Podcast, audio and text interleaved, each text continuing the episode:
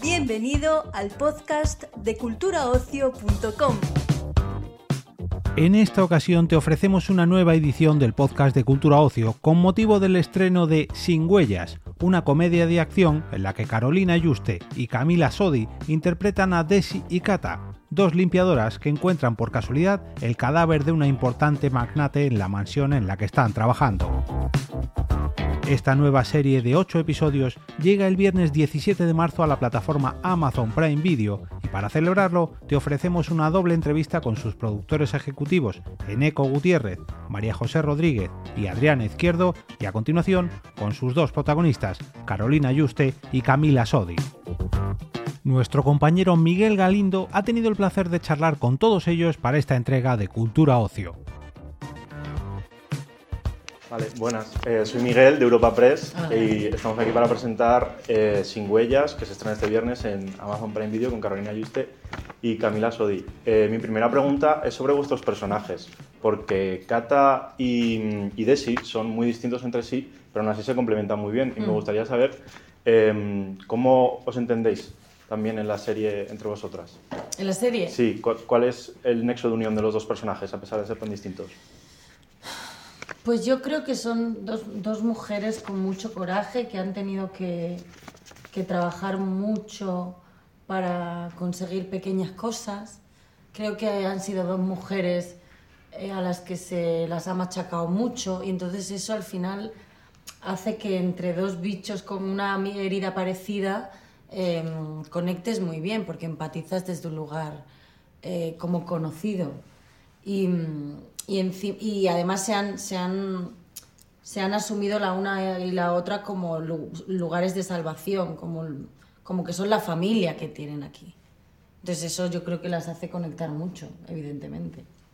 Y, y luego que se complementan, ¿no? Que todo lo que tiene ella que lo piensa, el persona Cata que lo piensa más, de si es más disparada. Y entonces ahí es como que, bueno, van, van haciendo un equilibrio.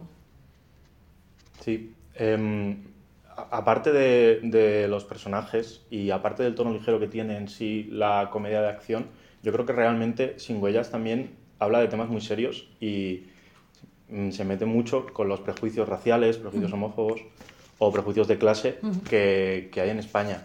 ¿Cuál creéis que es el tema más importante que trata Sin Huellas de, dentro de todos estos prejuicios? Yo creo que el tema más importante es visibilizar a la gente quote, invisible, ¿no? entre comillas, que, que, hay diálogos que justamente dicen esto textual. ¿no?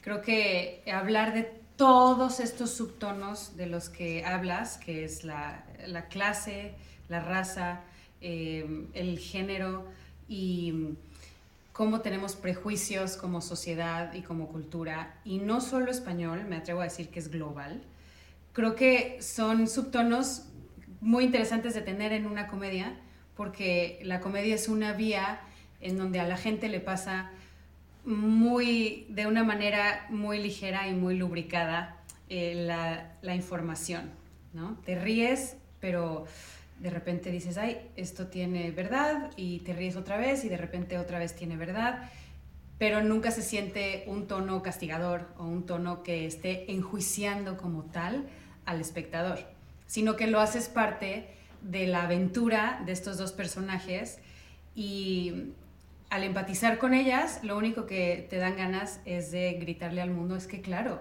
nadie es invisible en esta tierra y su, su historia de, de, Kata y de Desi es tan importante de contar como la historia de, de, toda la, ¿no? de todos los demás. Claro, y al final el, con la comedia, como has dicho, todo entra más ligero, es más sí. fácil entender este mensaje, pero si lo extrapolamos al mundo real, ¿cómo creéis que una situación como la que le pasa a vuestros dos personajes en España, en el mundo real, fuera de comedia, ya podría ser un poco más serio, ¿cómo creéis que, que se lo tomaría la sociedad? ¿Creéis que creería a dos personas como Desi y ah, Kata? ¿Creéis que habría muchos prejuicios ante Mira, ellas? Yo creo que hay una, hay una parte en lo social que indudablemente está cambiando y ahora eh, estamos intentando desestructurar todos esos prejuicios. Entonces yo creo que, bueno, pues habría probablemente una parte de la sociedad que iría con ellas, porque las minorías son mayoría, te diré, también te digo. ¿no? Si juntamos todas las minorías somos mayoría, tío. O sea, es así. Y lo que pasa es que luego hay otra parte de gente con privilegios que no quiere perder que probablemente preferiría que, preferiría no creerlas, preferiría que no cambiaran las cosas. Entonces pasaría un poco pues bueno, pues un poco como en la serie en realidad.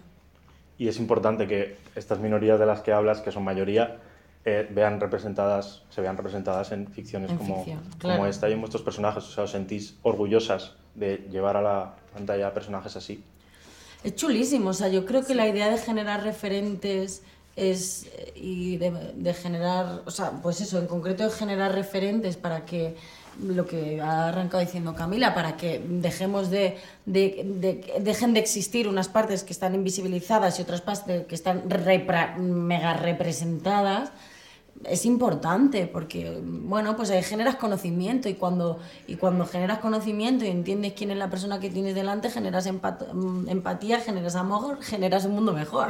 O sea, eso es indudable. ¿Sabes? Entonces, claro, y de repente poder participar de eso y poder poner nuestros cuerpos al servicio de, mm, de lo que es justo, pues, pues claro, ¿cómo no, te, ¿cómo no te va a gustar?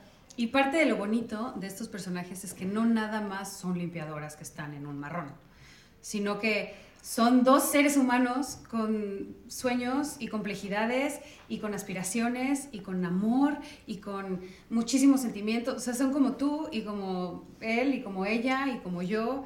Y toda esa complejidad, si la llevas a la comedia y la llevas a todo esto de lo que hablamos, ¿no? A hablar de todas estas cosas, pues vas enriqueciendo de lo que estás hablando. Y como espectador, a mí me pasa que me gusta ver cosas con las que conecto porque son verdad, porque son real, por más disparatado que sea, porque esto de repente dices, ay, por favor, ¿a quién le pasan tantas cosas malas, no? Pero por más que esté ficcionado, creo que hay una parte de cómo ahora se están contando las historias, desde qué lugar, y tuvimos suerte de tener super guionistas y, y que cuando tienes un guion tan bien estructurado, con unos personajes como tan ricos y complejos, se deja de tratar de una sola cosa, ya no representa el personaje solo una sola cosa, sino que es un montón de cosas que hace que le dé verdad. Claro, y, lo que has dicho de que ahora hay una gran tendencia a representar ese tipo de historias y sobre todo una cosa que se ve en la serie y que se ve en muchos productos audiovisuales últimamente es la sátira hacia los ricos, la sátira hacia la familia Rosselló en este caso, que es la de la serie y la identificación con estos personajes más desfavorecidos. ¿Cómo, em, como espectadoras también, em, cómo valoráis esta tendencia que últimamente se está dando en el audiovisual como espectadoras y también como actrices de, bueno, de los personajes? es genial, ¿no? El humor siempre ha ido para abajo. Siempre se han reído de los pobres. Pues ahora vamos a reírnos también un rato de los ricos. No pasa nada. Hay que reír. ¿Sabes? la comedia es reírte de ti mismo. Y, y, tú puedes ser rico y pobre o puedes ser rico y pobre en una misma vida, tener y luego no tener, o no tener y luego tener mucho. No se trata de cuánto tenemos. ¿Sabes? No, no se trata de esa conversación. La conversación es cómo, qué estamos haciendo con lo que tenemos, ¿sabes? Con las herramientas que tenemos con todo, qué historias estamos contando, desde qué lugar, y nos estamos o no riendo de nosotros mismos, porque de ahí parte la comedia. ¿Sabes? Si no tienes el, el valor para tropezarte, levantarte, sacudirte y decir, bueno, ya está, y reírte un poco, creo que la vas a pasar muy mal en la vida. Vale, pues muchas gracias. Gracias. Gracias. Gracias. Hola. Hemos venido a limpiar la mierda. Tómatelo en serio, güey. Necesitamos dejarlo perfecto, limpio, para que nos sigan recomendando. No puede quedar nada, ni una pinche huella. Está muerta, está muerta, está muerta, está muerta, está muerta. Hay alguien en la casa. ¡Corre! Porque te advierto que me he cansado. Se acaba de aparecer un cadáver. Hay dos sospechosas. Chicas, estáis en busca y captura. No hicimos nada, nada más limpiamos. Perdona. Toda la familia tiene coartada para la hora de la muerte. Con Eneco Gutiérrez, María José Rodríguez y Adrián Izquierdo, de, bueno, dos productoras de Amazon y productor de la serie Sin Huellas que se estrena este viernes en Amazon Prime Video. Eh, mi primera pregunta para vosotros era, em, bueno, la serie en sí es una comedia de acción, es un poco ligera, pero durante varios momentos parece hasta un western incluso, por las persecuciones y por, y por muchos acontecimientos que pasan. Em, ¿Cuáles son las influencias que habéis cogido para esta serie? Pues es que realmente una de las influencias es el western. O sea, hubo, hubo un momento en el que, si tú te vas a la esencia del western, eh, ponte en dos personas eh, fuera de la ley, llegan a un lugar donde hay un malvado, se enfrentan a... Entonces, Una bolsa de dinero. Una bolsa de dinero, tiroteos, claro, es que hay un montón de cosas que, es que, te, que referencian a un western, un western más urbano o más conceptual, porque, bueno, iba a decir que no tenemos algunos planos, pero sí, también sí tenemos los tenemos, planos, también los tenemos, sí, es que, es que es, claramente es una referencia al western. Claro, claro, es una de las cosas que, que más nos gustaba de la serie es el planteamiento también visual, que luego al final, ¿la- ¿has visto la serie hasta el final? Sí, bueno, hasta el final igual. Bueno, pues eh, la serie como que va, o sea, ya de base, ¿no? Alicante, desierto, Ya. playa, ¿no? A- eh, fomentar este desierto y esta, este, la- esta textura española de desierto que no hemos visto tanto en las series, pues como que de forma natural te lleva a querer hacer un western, por la historia que tienen ellas casi de, de pues eso, de forajidos, de... eh, Los malvado- los malvados el codiciosos. sheriff, eh, chungo, Los ricos, la mafia y las pobres. Eh, Todo, todo.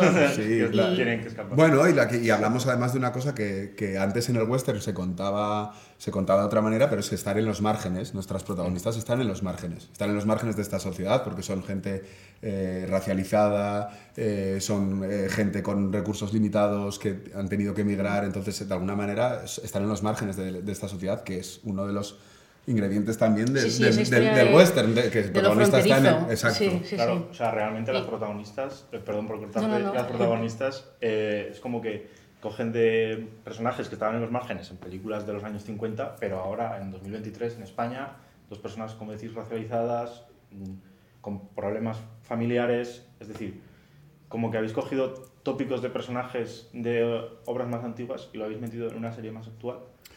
Bueno, a mí es que más que pensar en tópicos detrás, a mí lo que yo lo que pienso es que hemos cogido, hemos querido retratar la realidad. Hemos querido retratar la realidad y la realidad, que en, en ficción muchas veces se obvia esto, pero la realidad es que la mayoría vivimos en los márgenes. Por alguna razón u otra, hay mucha gente que o por su condición sexual, o por su condición social, por su nivel educativo, ya la sociedad le está poniendo en un margen.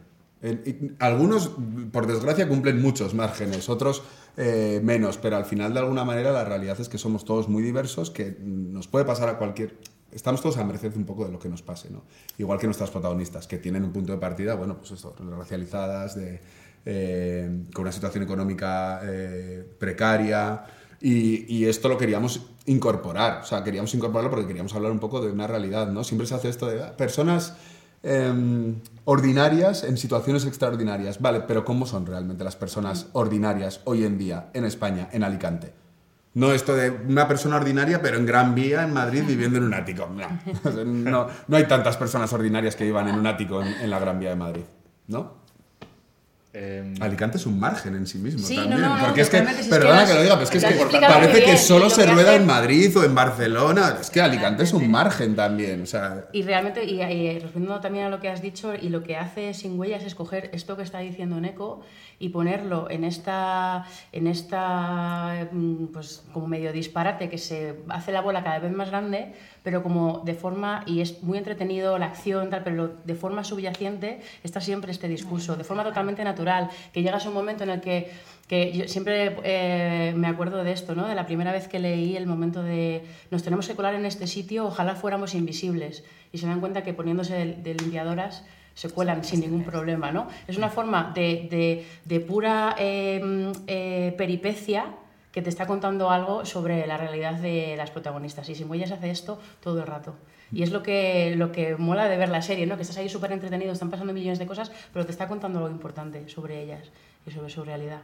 Y una de las cosas más graciosas de la serie, lo que mejor aborda es esta sátira hacia los ricos, representando pres- personajes mm, de clase más precaria y intentando reírse un poco de toda esta clase alta, que es algo que últimamente se está haciendo mucho en el audiovisual, con The White Lotus, con El Triángulo de la Tristeza, cosas así, ese tipo de producciones que su- supongo que van a ser el futuro quizás de... Es que para mí hay una sátira, o sea, no es que haya una sátira hacia los ricos, para mí hay como una especie de sátira hacia lo molón, ¿sabes? Como, mira, no molamos nadie tanto. ¿Sabes? Ni los, ni los ricos, ni los pobres, ni nada. O sea, si tengo que coger un coche y huir en una mafia, persecución, ni- no voy a conducir bien. Y por ser el malo de la serie, tampoco voy a conducir bien. Y de hecho es que uno de los malos eh, se cae, se tropieza y se rompe un brazo porque es que el hecho de ser malo, esto no es James Bond.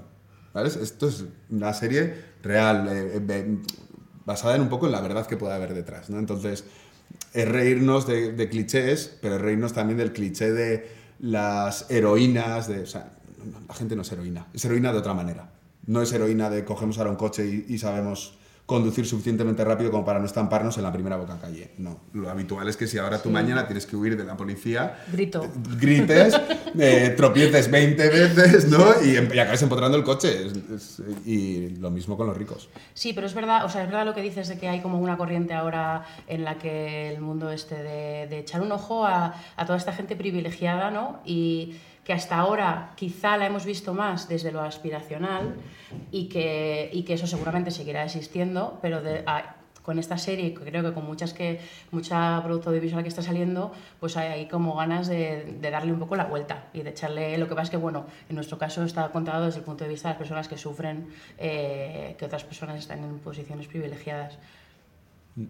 Claro, y dentro de la plataforma de Prime Video, sin huellas, ¿cómo, cómo de importante es este tipo de comedia, de, de esto que nos estamos hablando, de intentar meternos en la piel de estas personas que lo están pasando mal y en contra de, bueno, de esto que has dicho que es aspiraci- era aspiracional y que ahora se está intentando ver un poco más como...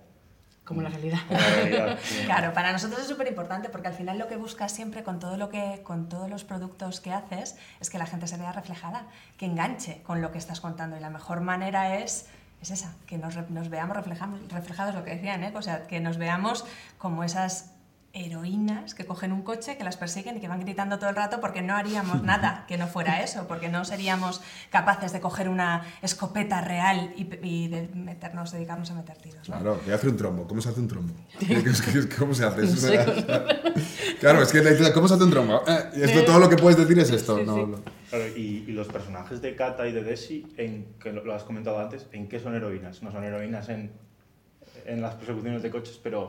que tiran en para quererse, adelante. en quererse mucho, ayudarse y apoyarse. Eso es. y, y eso, y, en- y sobre todo, claro, es que esto es un poco también lo que cuenta la serie, ¿no? Todo el arco, pero eh, en luchar, en- al final, en Eso decir...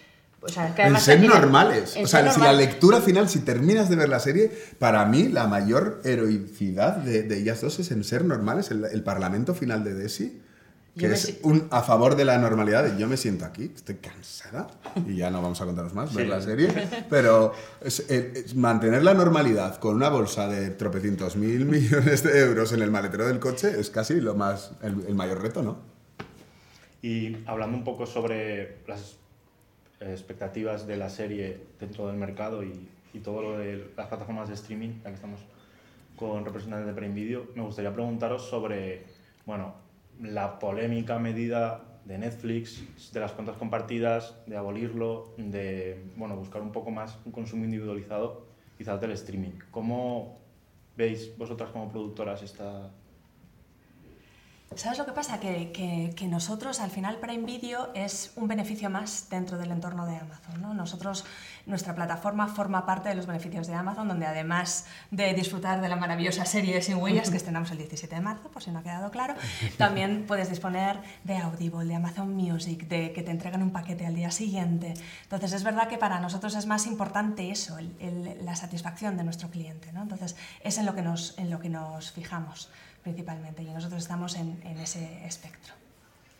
Pero dentro de eso, de obviamente un consumo de diferentes productos, dentro del streaming ahora es que es muy difícil elegir plataforma. Pero por ejemplo ahora acaba de entrar en España Sky Showtime, cada vez hay más contenido, cada vez... ¿Qué es lo que vais a intentar hacer para que esta serie, por ejemplo, Sin Huellas, se diferencie de otros contenidos? ¿Y cómo veis el futuro de las plataformas a largo plazo? Porque realmente puede explotar. ¿Y cómo pueden ir vuestras producciones, por ejemplo las tuyas en Eco, em, en el futuro, en, las- en el mundo del streaming? Eh, es que yo creo que no soy muy favorable a los discursos de tal cosa va a explotar o tal cosa va a cambiar porque creo que la experiencia nos demuestra que desde los años de- del Hollywood clásico lo que ha habido es siempre una transformación constante. Y nos vamos transformando y el cine no se acaba, las series no se acaban y vamos migrando, encontrando modelos. Entonces, las plataformas lo que han conseguido es acercar contenido muy variado. Para mí este es el gran éxito. Hay contenido muy variado en cada hogar. Yo soy, que, puede, que ahora mismo no tiene nada que ver con lo que estoy haciendo, pero soy un fanático de los documentales. Mis opciones antes de ver documentales eran ninguna. Y lo que hacen las plataformas, y esto puedo hablarlo de documentales o puedo hablarlo de cierto tipo de series. Lo que hace ahora las plataformas es que cualquier cosa que podía ser nicho deja de serlo nicho. Porque mm, al final, de alguna manera, antes em, había gente, bueno, las audiencias, ¿no? Esta masa era la que decidía un poco qué veíamos. Ahora es que tú te metes en, en Amazon, te metes en Prime, no solo puedes leer los libros que quieras, sino también elegir, y, y lo tienes como a, a un nivel igualitario, ¿sabes? Puedes elegir exactamente el contenido que tú quieres. Entonces, lo que creo es que habrá alguna modificación y habrá, no es que sea una burbuja, pues que igual nos encontramos con que dentro de dos años en vez de 10 plataformas hay 7, posiblemente. No pasa nada. Ya hay menos distribuidoras ahora que hace dos años. No Yo- pasa nada. Yo creo que al final lo importante es poner el objetivo en el contenido. ¿no? Para nosotros por eso es muy importante a la hora de seleccionar el tipo de proyectos donde entramos que realmente sean diferentes, que realmente aporten algo. ¿no? Sin huellas, por ejemplo, es el ejemplo clarísimo. Es un, es, un, es un proyecto que tiene desde la concepción un punto de vista muy claro, tiene una comedia con acción, con esa base de realidad, Claro. con ese mensaje, con dos personajes superpotentes. ¿no? Al final, lo importante es que desde el momento en que nace el proyecto tenga esa capacidad de diferenciación. Vale, pues muchos. ah, bueno, si quieres decir No, algo. iba a decir que luego, eh, por, es un poco como combinación, que realmente eh, al final vemos lo que brilla mucho, ¿no? De, pues el, el- como el, momen- el éxito del momento, que va a ser Sin Huellas, por ejemplo, pero siempre hay como la serie que culturalmente es lo que está brillando. Pero es que lo que hay por debajo es lo que decían en ellos, es como es un montón de contenido que, que hay que darle todo el valor y que realmente eh, todos tenemos un montón de series de, de no ficción, de documentales que nos gusta ver, que nos gusta ver mientras que estamos planchando, que nos gusta que, hay contenido para todos, para todos los momentos y que las, las- los streamings te están dando eso y que a, lo mejor nos centramos mucho en, en lo que brilla por arriba, pero es que todo o sea, lo que sustenta eso es todo lo que hay por debajo. Y, y a mí eso me da como a, veces pena, no es lo que decía Neko, que al final no hay nicho, porque pues, a lo mejor la, como el valor de las plataformas es precisamente que tienes algo para, o sea, y en Prime Video además lo podemos ver con, con todos los tipos de series que hay, y de, bueno, de series y de contenido. Tienes algo para todo el mundo, para cualquier momento. De, incluso yo sé que hay gente que le gusta ponerse documentales eh, cuando va en el coche. O sea, documentales que en principio ves, pero bueno, que por escucharlos, ¿no? O sea, como que cada uno tiene una forma de, de ver las cosas y de relacionarse con el contenido. Y las plataformas, bueno, los servicios de streaming eh, dan eso. ¿no? Si ha habido una revolución, ha sido relacionada al contenido. Yo entiendo que los periodistas estén muy interesados también, estéis muy interesados en qué va a pasar con la parte industrial de todo esto. Pero es que la revolución para mí ha venido del contenido. Y eso, es lo, lo que creo que no hay una burbuja. O sea, creo que, es- que estamos en una, en una explosión de contenido diverso, de llegar a distintas audiencias, de hablar de distintos temas que antes no podías hablar de ciertos temas. Y no podías poner, antes mm, había ecuaciones donde no podías poner en el centro de tu serie cierto personaje y cierto personaje, porque parecía que estaba condenado al fracaso por el hecho de poner ciertos personajes. Y ahora la revolución que ha habido es del contenido. Si luego hay alguna, eh, si la industria se reconforma de alguna manera en los próximos dos años, seguro, como cualquier otra industria. ¿Y no va a haber bajada de calidad por exceso de cantidad de contenido? Es que esto es contraintuitivo lo que estás diciendo, porque si algo hemos experimentado en los últimos 10 años es un incremento de la calidad brutal, increíble, porque el hecho de que haya tanta, tanta estimulación sobre el contenido, lo único que te puede hacer es que haya más calidad. Y las industrias se autorregulan en este sentido. O sea, al final, cuando, cuando tú estás... Entiendo que lo dices porque si hay muchas producciones hay menos dinero para producirlas. Pero si estuviésemos haciendo esta entrevista hace ocho años, hubiésemos estado hablando del pirateo, ¿sabes? Parece que ha desaparecido de repente que- y que no afecta. O sea, las industrias, al final, la industria cultural, si, si tiene un motor tan potente como es el contenido y las ganas de historias, creo que al final se va adaptando y... Vale, pues no tengo nada más que decir. Muchas gracias a ustedes. Gracias. A ti, gracias.